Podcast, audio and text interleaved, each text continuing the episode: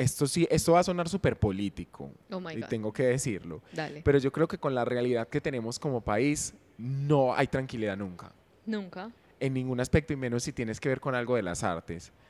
Entonces es muy difícil que yo me sienta tranquilo y diga si es cuando yo veo, por ejemplo, yo digo, ok, yo soy un bailarín y me está yendo muy bien, eh, las clases se me llenan, la gente va a la clase y todo eso, pero tengo 28 años. Ujú. ¿Cuánto tiempo tengo que bailar para poder vivir bien de viejo?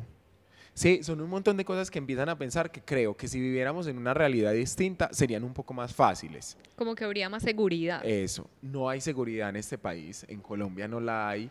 ni- Bueno, y pienso que tampoco en este momento, pues y en el momento este que estamos momento, sí, viviendo. o sea, es como pandemia, drama, Dios, sí. reformas, 10 mil cosas. Entonces es como que si no hay, o sea, si no hay manera, si no hay manera para los que llevan años en carreras que se podría decir que son más formales, no me imagino en esta que todavía la gente no la ve como una formalidad, que la, para la gente los bailarines somos personas que pasamos muy bueno.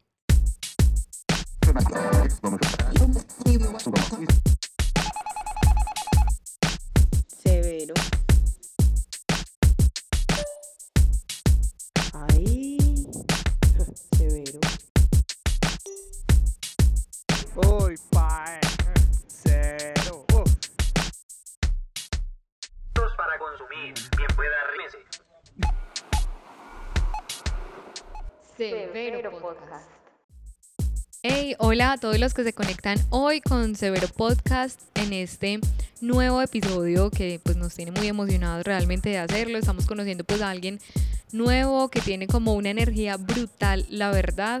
Aparte estamos en un lugar nuevo y nosotros pues les hemos contado que andamos como por la ciudad con nuestra maletica, encontrando personas, espacios, lugares, todo para mostrárselos pues a ustedes obviamente.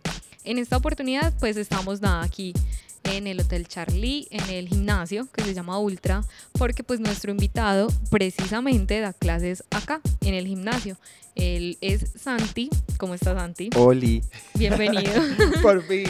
Por fin. Ustedes no saben lo difícil que ha sido grabar este episodio porque pues nada, hemos tenido como todos los ruidos que se pueden tener en la ciudad. No. Los ruidos que no existen durante toda la semana. Uy. Ay, vamos a sacarlos hoy. Pum, pa, Ay, pa, sí, el martillo, Ahorita no. empiezan a tirar papas bombas. Ay, no, por favor, más tarde, esperen. bueno, Santi, ¿cómo vas? ¿Cómo va todo? Muy bien, muy feliz y, y acá, sentado cómodamente. Ay, sí, muy cómodamente, la verdad. Santi, ¿en qué estás en este momento? ¿Cómo contanos? Bueno, iniciemos como contando tu presente, en qué estás, cómo llegaste a ser profe acá de, del Charlie, ¿cierto? Y como a ser profe de danza y ya nos vamos como metiendo por los rinconcitos de tu carrera. Está bien. Bueno, eh, Santiago Espina es una persona que simplemente fue, decidió estudiar diseño de vestuario en la UPB. Eh, y cuando estudió su carrera conoció a alguien que se llamaba Susana Mosquera. Susi es una gran amiga mía, ella es bailarina de ballet, pero Ujú. también diseñadora. No sé si sabes cuál es la marca Velour, que es como una marca que actualmente como que ha pegado mucho por sus bodies, así, toda la cosa. Sí. Y Velour, eh, pues Susi, nosotros salíamos a rumbear mucho una fiesta que se llamaba El Rompe Cintura, Ajá. que la hacían en el en deck. el deck. Eh, y era una fiesta así que uno alocaba mal y pues siempre los que nos gustaba bailar, eso bajábamos, subíamos, por eso me duele tanto la espalda, yo creo. Sí. Bajábamos, Culpa del subíamos. lo- rompecintura. Yo sé. Literal. Literal, era un rompecintura literal. Entonces lo dábamos todo con el perreo. Entonces Susi una vez me dijo como, vení, pues a vos te gusta mucho bailar. Yo ya había tomado como clases y todo eso, pero clases muy esporádico. Pues una cosa que Como uno una vez como hobby, de puro pues, hobby. ujú. Eso. Y, y a mí me gustaba bailar en el baño, en la fiesta y todo eso, pero ya como profesionalmente es otro tema. Total. Y ya empecé a ir mucho a clases eh, con Susi que me llevó a Domingos con Mulatas. Domingos con Mulatas son tres chicas de acá de Medellín que bailan dancehall. Eh, y ellas fueron como las que nos interiorizaron de alguna manera como en ese mundo del dancehall, porque una cosa es saber qué es dancehall o que bueno, que existe Shampoo, que existe Chaggy, pero ya cuando empiezas a saber que es que no puedes hacer esto, que es que en esta cultura esto está bien, esto está Ujú. mal, es que para ellos esto, Como toda la eh, historia, sí, pues. entender hasta las letras de las canciones cada vez es más común para mí. Entonces, como ese tipo de cosas, eh, me hicieron apasionar un montón por el dancehall y quise así como estudiarlo un montón. Fui a, fui a Jamaica con las mulatas y después con otras amigas, pues ido dos veces. Eh, a conocer bien su cultura, a entenderla y cada vez en pelicularme más. Y Como de parche, pero también como investigativo o más más investigativo, investigativo, que de parche. más investigativo, pero allá se vuelve un parche, porque es una investigación súper parchada, porque es, la investigación es en las fiestas de ellos. investigar haciendo. Eso, sí, porque la investigación es tomar clases con los jamaiquinos que dan clases de dancehall y en las fiestas, porque la fiesta es como el lugar donde nace el dancehall, entonces para entender el dancehall hay que ir a las fiestas de dancehall que se hacen en el gueto de Jamaica. Entonces, cuando cuando me apasioné con esto, fue como me apasioné y voy con toda, entonces diseño de vestuario lo dejé a un lado, ya la moda no me gustaba Chao, tanto. ¿Y en qué semestre ibas? No, yo ya terminé. Yo, o sea, Ah, yo sí, terminé la carrera, trabajé en una Ah. revista y después de Ah. trabajar en esa revista, no voy a decir el nombre porque no se lo merece. eh, Bueno, chao. No se lo ganó. no se ganó el respeto. Entonces, eh, después de trabajar en esta revista, como que decidí, ay, voy para Jamaica, arranqué y me fui para Jamaica. Y allá como que la primera vez era como, fue pucha, ¿y yo qué hago? Eso fue en el 2018, ¿yo qué hago si me vine para Jamaica? ¿Pero qué? O sea, ¿qué voy a hacer? Pero ahí ya había sido la primera vez con las mulatas. No, esa fue, la vez primera? con las mulatas que Ah, fuimos 15, se llamaba el combo 156. La razón era que todos llegamos a la 1 y 56 a Jamaica mm. en, el- en diferentes vuelos, entonces por eso el combo se llamaba así. Y éramos 15 colombianos en Jamaica, nuevos, metiéndonos al gueto en Jamaica, corriendo los peligros que se corren en Jamaica, porque Jamaica es muy chévere, es un paraíso, pero es muy peligroso. Es caliente, sí. Sí, porque, pues, más porque íbamos para el gueto, o sea, nosotros no íbamos al, al plan lujoso de todo el mundo, que es un crucero que te dejan una horita afuera y después vuelves a entrar, no. Eh, nosotros íbamos a conocer la Jamaica real. Entonces, para conocer la Jamaica real hay que entender que hay cosas peligrosas y cosas buenas y cosas malas, hay de todo. Como todo. Eso, entonces nos, nos empeliculamos mucho, yo me empeliculé demasiado, ya vine a Colombia y mucha gente me empezó a buscar para clases, que porque querían bailar conmigo. Yo no me sentía el más preparado, pero de alguna manera u otra yo tenía que vivir de algo. ¿Y en qué, cuánto tiempo llevabas como bailando dancehall? Cuando te empezaron a ya buscar, así pues, como que en peliculado y toda la cosa, por ahí iba dos, tres años. Bueno, Entonces se podría decir que no estaba preparado y yo lo sabía de alguna manera u otra, pero era como, pues pucha, necesito comer. O sea, es que una cosa es que lo diga uno a los 17, 18 años, que es como un niño que todavía los papás le dan las cosas, pero pues yo ya, ten- ya había terminado una carrera en la universidad, tenía como 26 años, Mm. era como fue puta.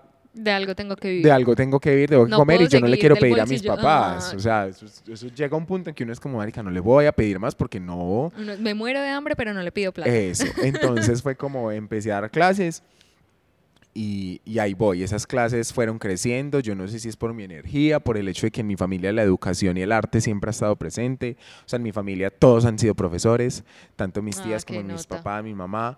Entonces, como siempre ha sido eso, eh, de alguna manera creo que tengo como eso en la sangre Como y el me fue fácil. Sí, no sé si, si sea el mejor o el peor, realmente no me importa, eh, pero, pero siento que lo doy todo cuando estoy en una clase, yo soy el más feliz dando clases, me encanta y, y siento que ese don lo tengo y cuando yo le dé, le puedo compartir eso a la gente, a la gente le ha gustado y creo que eso me ayudó a crecer, se podría decir de alguna manera rápida. Claro. Eh, y ya, pues aquí vamos con la pandemia y todo. Llegué Ah. al, al Ultra cuando no era Ultra Gym, sino Ultra Wellness, que era pues como administrado por otras personas, pero, pero aquí seguimos y dándolo todo y muy feliz y en otros lugares de la ciudad también. Uy, severo. Santi, bueno, ahorita nos hablabas de tu familia y yo quiero preguntarte pues sobre eso porque ahorita, antes cuando estábamos en nuestros intentos, Nuestros 10.000 intentos de grabación. me, pues nos estabas contando que de alguna forma como que la influencia de estar bailando también es muy familiar, ¿cierto? Sí, mira, hay algo que a mí me ha parecido muy charro y es que siempre con las, pues cuando yo estoy dando clase, muchas personas siempre llegan, es que yo tengo dos pies izquierdos, es que yo no sé bailar, es que soy demasiado tiesa, es que soy demasiado blanca. Mentira, no, esa última. pero sí, pues está casi confirmado que a veces para las personas afro es un poco más fácil. Pero, Pero, eso es no que quiere tienen decir, como saborcito, no, pero eso no quiere decir que los afro que no haya afro que no bailan. En Jamaica había muchos negros que no sabían bailar, había muchas personas morenas o mulatas que no sabían bailar. Sí, o sea, eso no tiene nada que ver con, con el hecho de si yo soy o no bueno para el baile, el color de piel, La cosa es que siempre, y eso siempre es un pensamiento muy personal, es que las vivencias que tenemos son las que hacen que nos sea más fácil unas cosas que otras. Y de alguna manera u otra mis vivencias fueron deporte, porque mi familia siempre el deporte súper importante, y las artes, pero no la arte como desde la pintura o la escultura, cosas así, sino desde el baile. Como más escénico. Eso, entonces mis tías era, fueron bailarinas de la EPA. Eh, mi mamá siempre amó bailar, mi mamá también fue profesora en, en varios gimnasios bailando, Ah, qué nota. pero mi mamá nunca fue profesional en ese, pues como en ninguna carrera que en no sí, estudió sino que no estudió, sino que los contactos empírica. de alguna manera muy empíricos lo fueron llevando. Mi papá sí fue profesional en deporte y es preparador físico, profesor en un colegio de educación física hace mucho Mm, tiempo. Qué nota. Eh, entonces como que siempre estuvo ahí. El baile, las fiestas en diciembre de mi familia no hay licor así como en muchas otras que no lo, no lo critico, pues cada uno verá cómo vive su vida, su cuerpo. Pero por ejemplo en mi familia el baile era súper importante y una persona en mi familia que no supiera bailar era como, Estás bien. estás bien, no sabes Gordo, ¿cómo bailar, venga le enseño. O sea, era como la tía, venga pues. Venga, mijo, que está. eso, entonces como no saber bailar es como, ¿qué qué? no sabes bailar. Entonces siempre fue muy importante y creo que eso ayudó a que todos bailáramos. O sea, desde el primo más chiquito hasta el más grande, hasta el que no le gusta bailar, sabe bailar, así sea que se parche ahí, pero es capaz de pararse a bailar. Entonces eso como que me ayudó a conectar más fácil con la danza y también el hecho de ver que mis tías pudieron disfrutarse la danza de por sí y mostrarme como, hey, es que mira, nosotros bailamos y, y nos iba Y bien. bien. Y, o por ejemplo, ver a, mm, a mi papá, que normalmente, por ejemplo, la gente de que tiene que ver con educación física, con deporte, con artes, dicen como no, de eso cómo va a vivir, nadie come de eso, eso no se puede comer, la gente siempre esperando abogado y medicina. Entonces, eh, ver que mi papá vivía eso y vivía bien tampoco me, me hizo difícil la decisión de empezar a bailar como, Claro. como algo de lo que Pues pudiera como, comer. como tu sustento, pues como la actividad principal, digámoslo así. Entonces, digamos que en mi familia nunca fue complejo esa decisión y siento que me ayudó mucho que toda mi familia, tanto mis tías como mis primos, como aceptan mucho la diferencia. En mi familia se acepta demasiado la diferencia en cualquier aspecto, entonces eh, eso ayuda un montón que es como baila, ay, entonces en la finca en diciembre todos son como, ay, el que baila, entonces usted nos enseña una coro, pero el que pinta nos tiene que enseñar a pintar, pero, o sea, como que todo el mundo está súper libre Como- a aceptar los sí. gustos del otro y eso creo que eh, desde mi parte ayuda un montón. que nota, Entonces, claro. Da como en las- seguridad. Eso, da demasiada seguridad y cuando en las familias siento que, que se le aceptan como los diferentes gustos a las personas, eso ayuda un montón. En mi caso fue en la danza y siento que cuando en una familia se baila mucho en diciembre, les gusta el rumbear, les gusta moverse y todo eso, eso termina pesando en uno de alguna Sí, manera. sí, es como sí, que, claro. marica, es que el oído hay que, yo les digo muchas veces a mis alumnas, el oído hay que mantenerlo sí, Ejercitado. Ajá, porque cuando escuchas la música, entiendes mejor la música y te la disfrutas más. Claro. Pero muchas personas a veces dicen, es que yo soy arrítmica, pero es que la rítmica no está en sí, yo no digo que esté totalmente en las piernas, que la gente siempre es como en, realmente no saben escuchar. sí. O sea, no se han parado sí. un segundo a decir como... Entonces, si yo no escucho y no trato de encontrarle el ritmo a eso con el cuerpo, es creo que más complejo. Entonces, pues esa es como la teoría que yo tengo al La respecto. teoría de Santiago. La teoría de Santiago. Si en tu familia se rumbea, es más fácil aprender a bailar. Sí, eh, ¿O yo? Entonces, fomente la rumba en la familia, Solamente por la favor. Rumba. La rumba sana, pero la fomenta. Por favor. Uy, cero. Santi, y bueno, digamos, ¿cómo es ese proceso en el que uno se gradúa, pero como que descarta esa carrera por otra cosa que, yo no sé, en algún momento de tu vida imaginaste como, No. ay, yo me voy a poner a ser profe de danza? No. Pero siempre bailar para mí fue fácil. No Ujú. estoy diciendo que bailar sea fácil, no es para nada fácil. Bailar en lo básico, o sea, bailar en el baño, bailar en la fiesta. Si yo me ponía a bailar en la fiesta, la gente decía, ese man baila mucho, pero yo cuando entré a bailar me di cuenta que obviamente no bailaba nada, que no sé nada, que no cogía nada, que la, La gente que baila clase de hip realmente, hop. eso, que la gente que baila de verdad baila muy bien, Sí. que en Medellín hay gente supremamente profesional, que en Colombia hay una gente con un talento que uno no se imagina, pero a mí me ayudó eh, 10 mil cosas que están ahí y todo eso, y ya tomar esa decisión no fue tan duro por lo que te digo de mi familia, Ujú. pero igual sí fue muy complejo por el hecho de gaste un montón de... La UPB de por sí es carísima. Carísima. O sea, no nos digamos mentiras. Perdón UPB, pero son muy caros. Sí. Entonces, las carreras son muy caras, los papás se matan por pagársela a uno, por Ay, darlo todo sé. por uno. O sea, ellos, mi papá, me acuerdo, mi papá es súper organizado y que los, yo no sé cuántos millones que sacaban, que ya los tenía listos desde antes que llegara el pago. Entonces era así siempre súper juicioso y un día, me- a mí no se me olvida que un día se me olvidó y todo cuando era la fecha y nos dejamos pasar y mi papá casi me mata. Ay, Dios, lo Entonces, acabo. O sea, cualquier 200 mil pesos pesan el triple.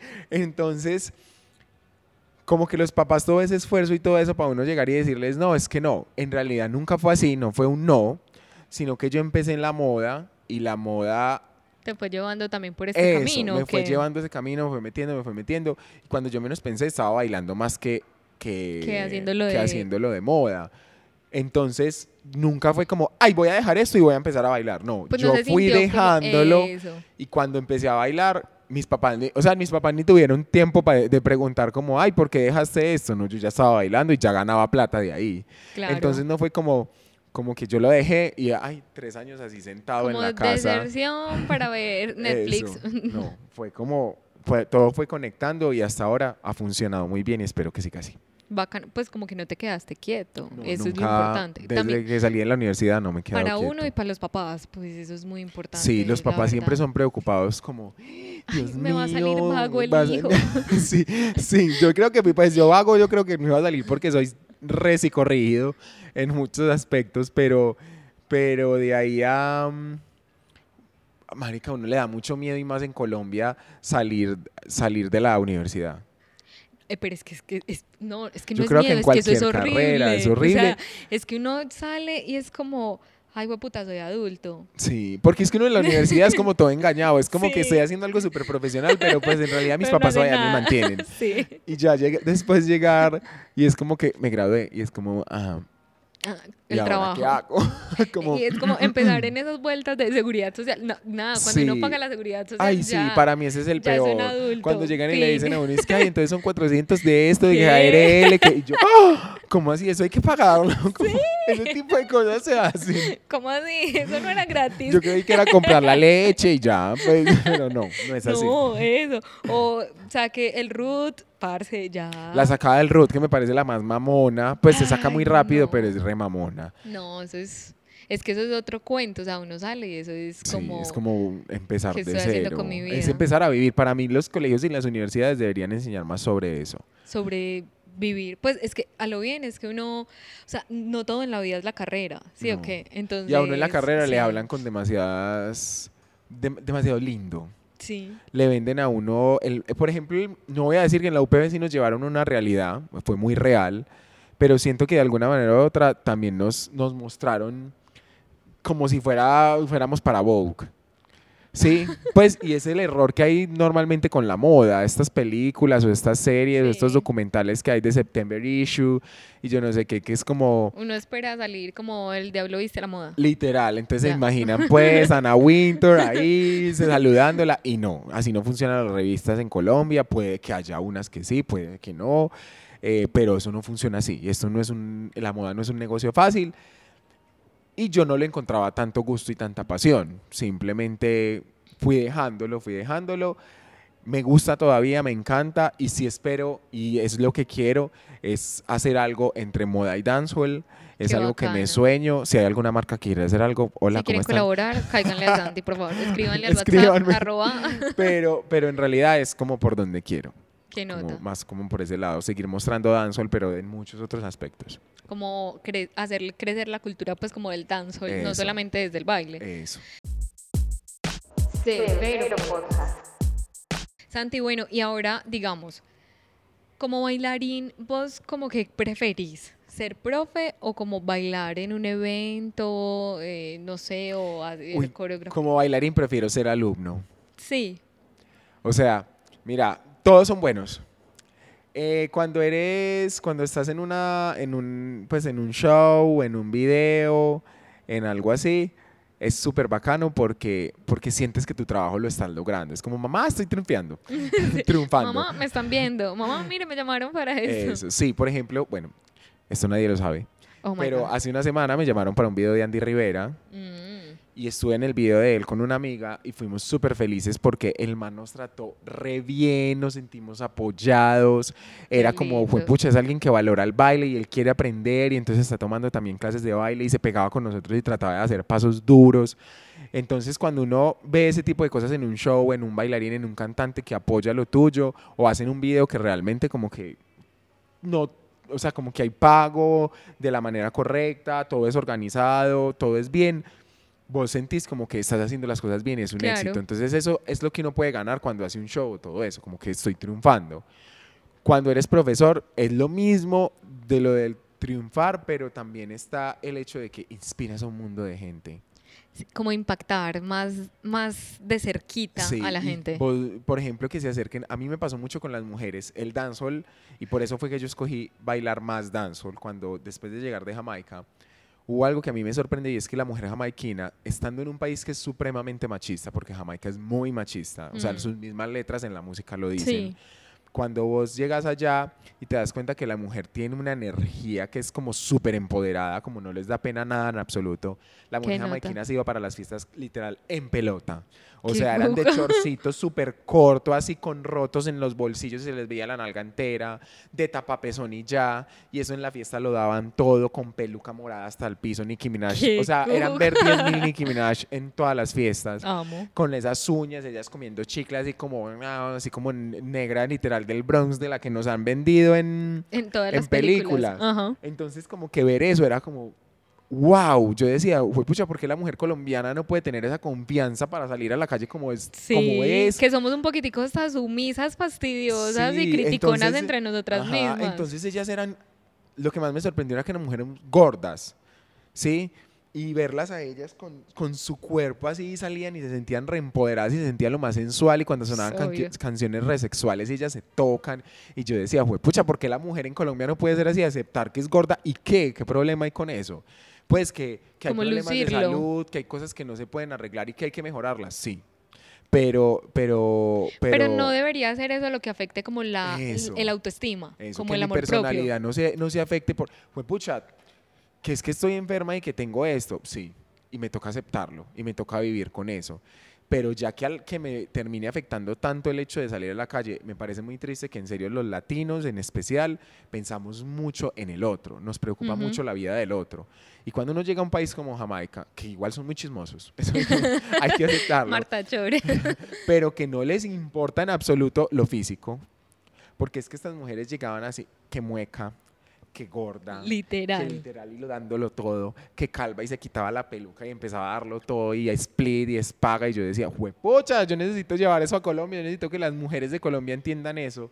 Cuando yo empecé a dar mis clases, empecé con eso. Y sentís que ha Sí. dado efecto, sí Las se ha mismas logrado. niñas me lo han dicho y me han dicho, Santi, es que me siento como, como viva, como, que regia. llego a la clase y me siento así toda empoderada Ay, y, y todo eso. También ha pasado que, por ejemplo, hace muy poco una, una, una alumna me dijo que es que yo no me siento segura bailando algo tan sexual. Y yo como, ok, pues no puedo hacer nada, porque yo no puedo tampoco pasar al límite de lo personal. Es como, marica, pues es que es, es su cuerpo y Sí, si ella no total. lo ve bien, al- va a llegar un momento en que lo vea bien o, va a o nunca va a llegar ese momento. Pero, pero desde que yo pueda hacer algo con, la, con las personas y que se sientan cómodas en su cuerpo, cuando, por ejemplo, a mí me parecía algo muy charro, que yo les decía a ellas, pásense la mano por encima, como toquen su cuerpo cuando están bailando, es que, hay- es que es su cuerpo. Y que Siéntalo, algunas se- eso y que algunas se pasaban la mano como como si tuvieran una aura especial.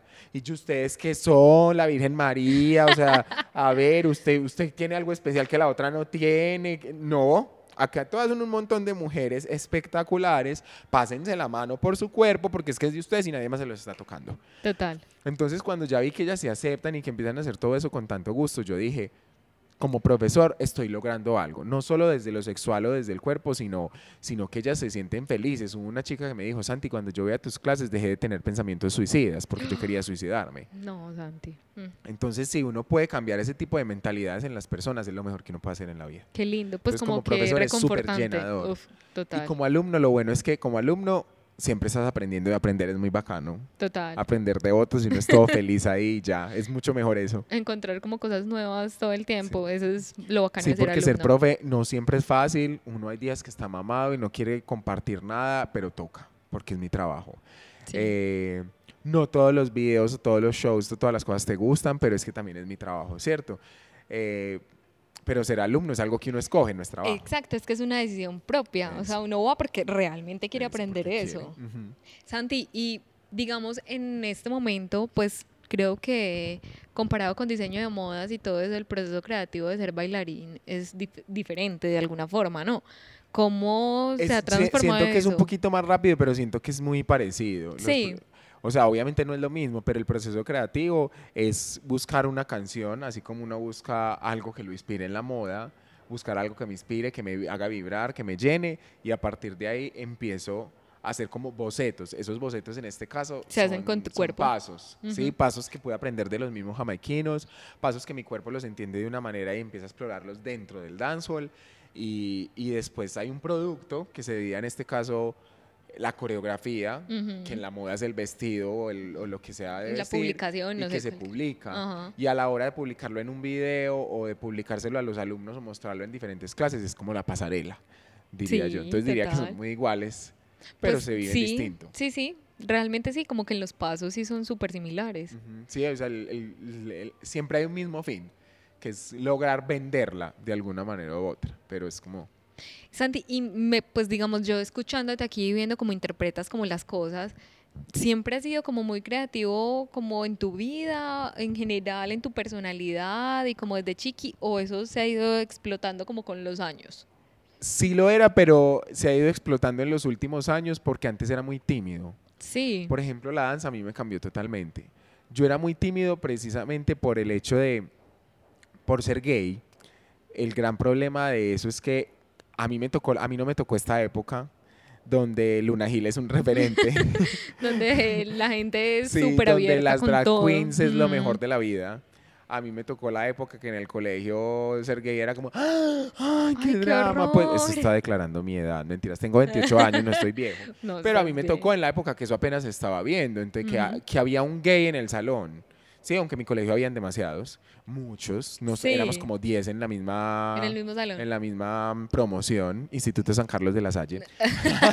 Amo mi colegio, pero, pero no puedo negar que en el colegio eh, daba mucho miedo, entonces daba, Claro. daba susto, uno pensaba demasiado en muchas cosas, uno sentía que no era como pues ser gay es malo, entonces uno le daba miedo y siento que uno todavía está como con muchos muchos miedos Como de esa época, muchos tabú, muchos traumas que le quedaron ahí como pesando. Y puedo decir que a los jóvenes más jóvenes de nosotros de ahora, como los adolescentes, no les tocaron porque es que les tocó vivir esta época que es un poquito más libre. No estoy diciendo que ya está todo superado. No, no, no. Pero de pero alguna sí forma sí se ha abierto un poquitico más como la gente a, A a mu- aceptar la diferencia. Epa. Entonces era muy tímido, pensaba mucho en qué dirán, esto qué hacer, todo eso, pero cuando yo llegué a la- al baile dije, "Eh, es que Normal. cuando soy así a la gente le gusta, cuando hago esto a la gente le gusta, cuando soy libre, cuando me siento mejor yo y me siento hasta más lindo, me siento mejor, me siento todo eso, entonces voy a seguir creciendo y con a- los años me falta mucho, pero voy creciendo en muchos aspectos y eso me ayudaba a ser más creativo porque me siento más libre a la hora de crear. Claro. Como, pues como que ya no existen esas barreras Epa. mentales que uno mismo se impone. Era como, ¿será que si hago esto será, se verá muy gay? Y ahora es como, ah, ah Pues que se vea gay. amigos, ra, vamos con toda. Me encanta. Santi, y digamos, no sé, como en este proceso de ser bailarín, pues que de alguna forma está joven, pero no es tan joven, pues como que has tenido como mucho de dónde pegarte y aprender muy rápido. No, yo lo siento así. Eh, también has tenido momentos en los que vos lo cuestiones, como que vos digas sí, sí es o no es, o Sí, vos sentís que siempre. llegaste.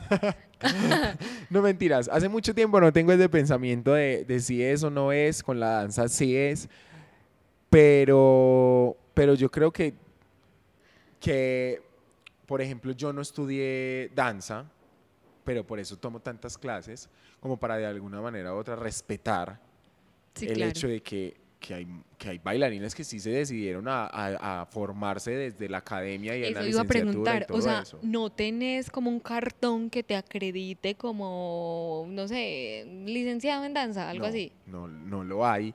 Eh, debería haberlo. Te lo sueñas, como que quisieras que estuviera.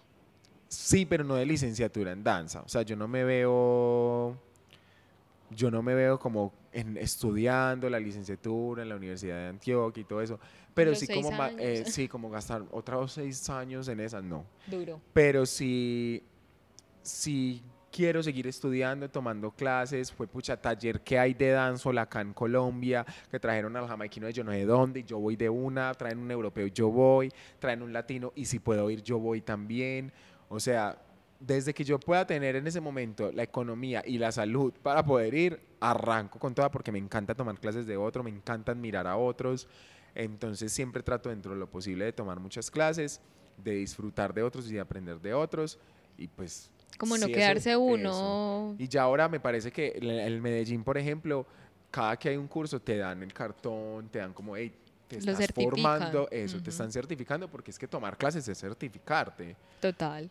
Sino que la, para la gente tomar clases y que se certifiquen es estar parado frente a un cuaderno en un salón y no es que lo- los bailarines nos certificamos bailando. En las artes las cosas son un poquitico diferentes a por eso que es uno que siempre todavía está la gente es como que Como que no "Pues, cree ellos tanto. sí sí trabajan es como sí amiga demasiado tiempo. Demasiado, estoy muerto. Sí, es como estoy desmayado ya, pero dale, otra clase.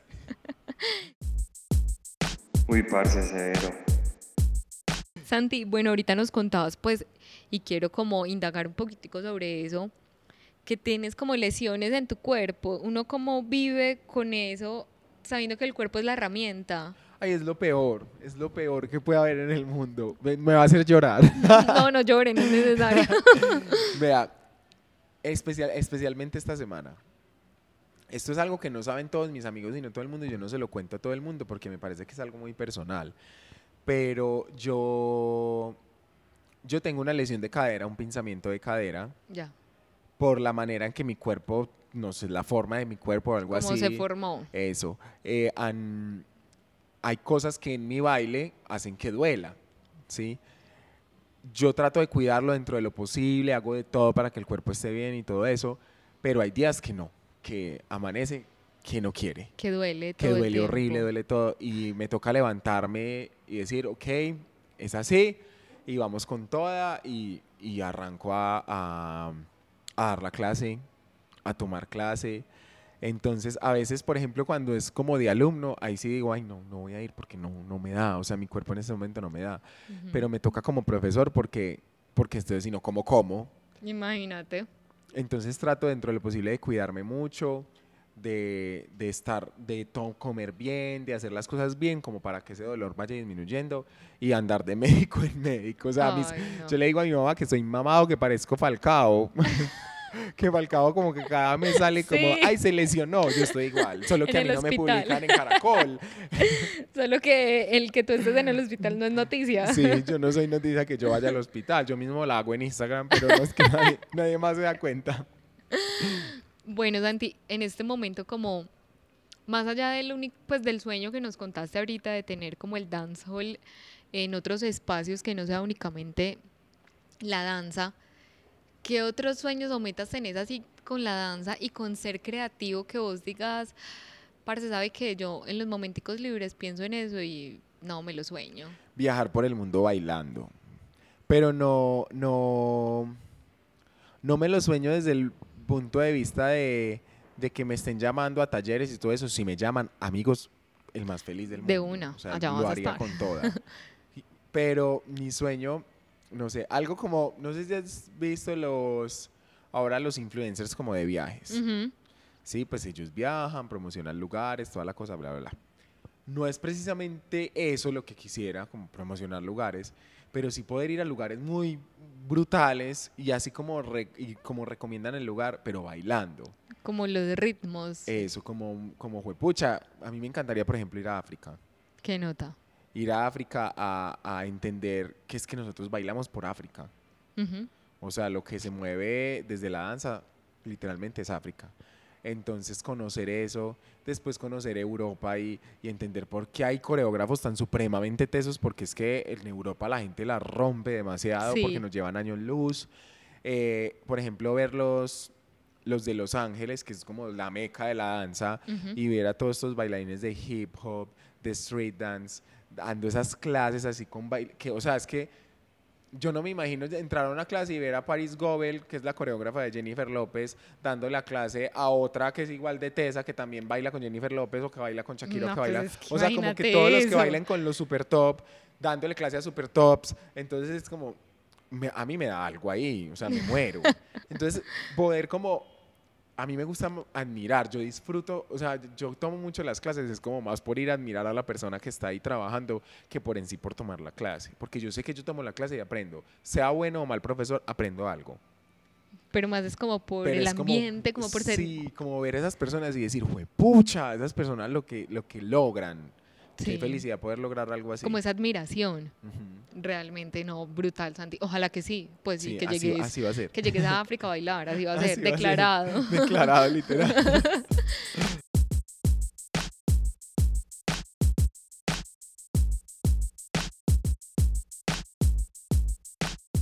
Santi, bueno, vamos a terminar, ya estamos llegando como al fin, pero nosotros siempre terminamos como con una sección que es un top 5. De muerte, gordo. Pero entonces, Cinco de la leche que más te gusta. cinco leches rusas, por favor. Eso lo hacían en el colegio. Pero como ya es grande, deben ser unos juegos ya todos pesados. No, es no. como cinco marcas de dildos y la niña dice que... No uso esas cosas. No, No, no, no, no. vengan a pensar acá mal. No, es menos grave, Oh, bueno, está bien. creo yo, pues. Ok. La idea es que me des cinco personas, bailarines, que admires locales, o bueno, si no son locales, nacionales. Bueno, locales, voy a hablar. Y voy a hablar de cada uno, voy a hablar mal. Mentira, no. No, no, no, gordo, no. No, nada de eso. Eh, uno. Las tres mulatas. O sea, incluyamos a ellas en uno. Listo, las mulatas. Tania, porque es el ser humano más libre y aventurero que hay en el mundo. O sea, yo pagaría por tener a Tania siempre al lado para hacer las locuras que uno no se atreve a hacer porque, porque piensa mucho. Tania hace que las hace. En Jamaica aprendí a vivir con una persona que, era, que es vegetariana, que piensa totalmente distinto al mundo y, y nos enseñó a vivir, literal. Amaría nota? vivir con ella y además ella, ella cuando baila muestra eso, libertad. Por e- amaría tener a Tania siempre ahí. Jenny porque es la demuestra de que es ser profesional. O sea, Jenny es la mejor coreógrafa que hay en este país. Y eso no... Me agarro a puños con el que diga que no. Jenny es la mejor coreógrafa del país, hace unas cosas increíbles, es mejor que muchas personas en el mundo que son consideradas de las mejores. El problema es que estamos en Colombia y hay que comunicarlo más, pero para mí es una de las mejores, entonces Listo. Jenny. Laura, porque, porque Laura es la experiencia. Sí. O sea, Laura es la, la, la, como en Jamaica decíamos, la tía de nosotros. Entonces Laura La es la Laura. que, sí, la tía Laura es la que, la que sabe del tema y la que, la que ella, ella fue la que vivió esto y que le tocó la cosa dura. A nosotros nos tocó ya muy fácil. No está fácil, pero nos tocó mucho más fácil como le tocó a ella. Entonces Laura es la voz de la experiencia en este caso. Ellas son una. Listo. Uno. Dos, Daniela Osorio Sí. de Pereira. Es una bailarina de Pereira que es increíble verla bailar. O sea, entren a su Instagram y veanla bailar y ella es como, wow.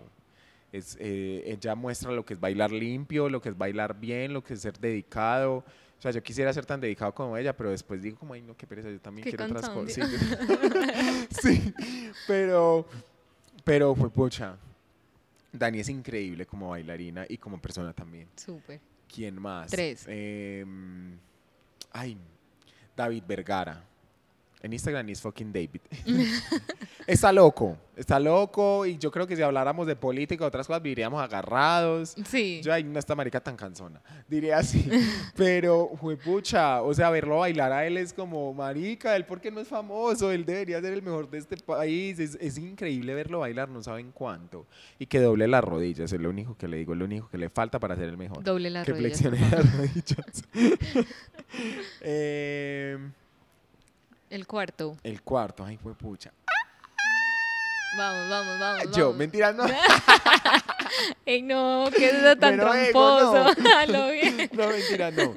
Eh, Gabriel Cano.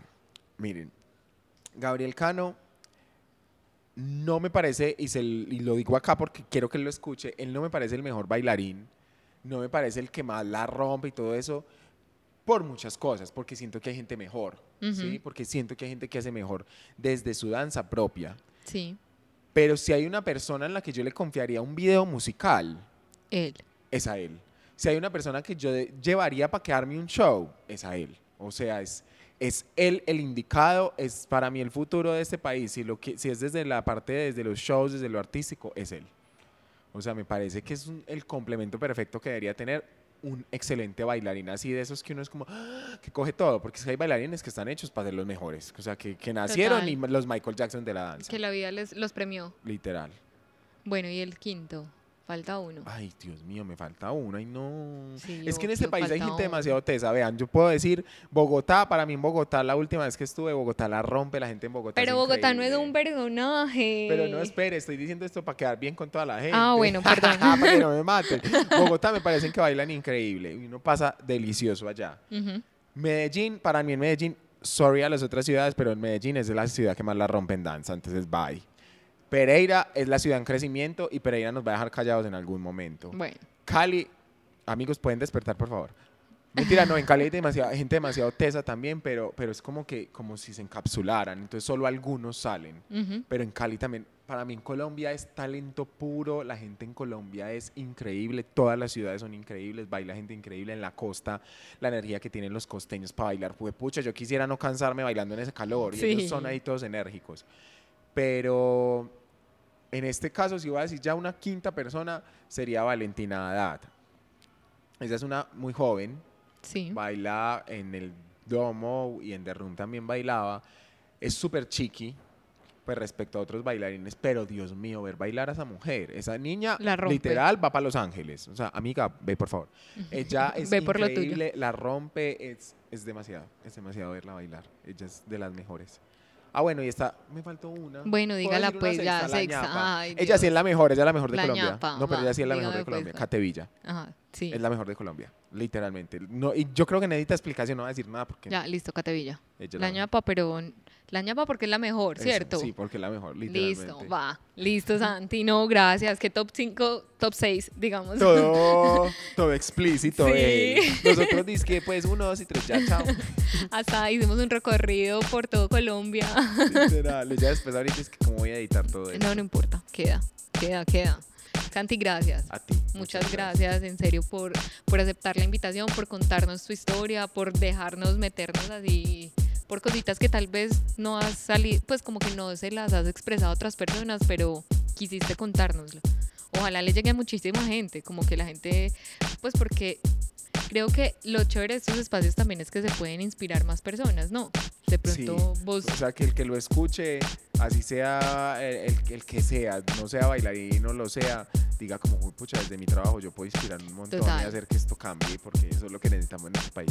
No, sabes que y ahorita que hablabas como de, de eso de pues de empoderar como a las mujeres del baile, no, sabes que yo dije, no, tengo que venir a tomar clases con Santiago, lo necesito, necesito tocar mi cuerpo. Te voy a decir algo que, co- como para terminar, que me dijo alguien, ella se llama Ser para Ser. Ujú. Yo me la gozo porque le digo ser para ser y desear. Entonces, ella un día me dijo algo súper en una, en una de una conferencia y yo le preguntaba como qué hacer con lo que yo hago, o sea, qué título le pongo, qué es lo que yo quiero hacer. Y eh, yo creé con ella, junto a ella, una frase que lo que yo quiero hacer con el dancehall es que la gente pueda disfrutarse el dancehall de la misma manera en que yo lo hago. Qué nota. Y eso es como, ese es el fin que yo quiero, que la gente pueda gozarse la vida como yo me la gozo cuando bailo dancehall.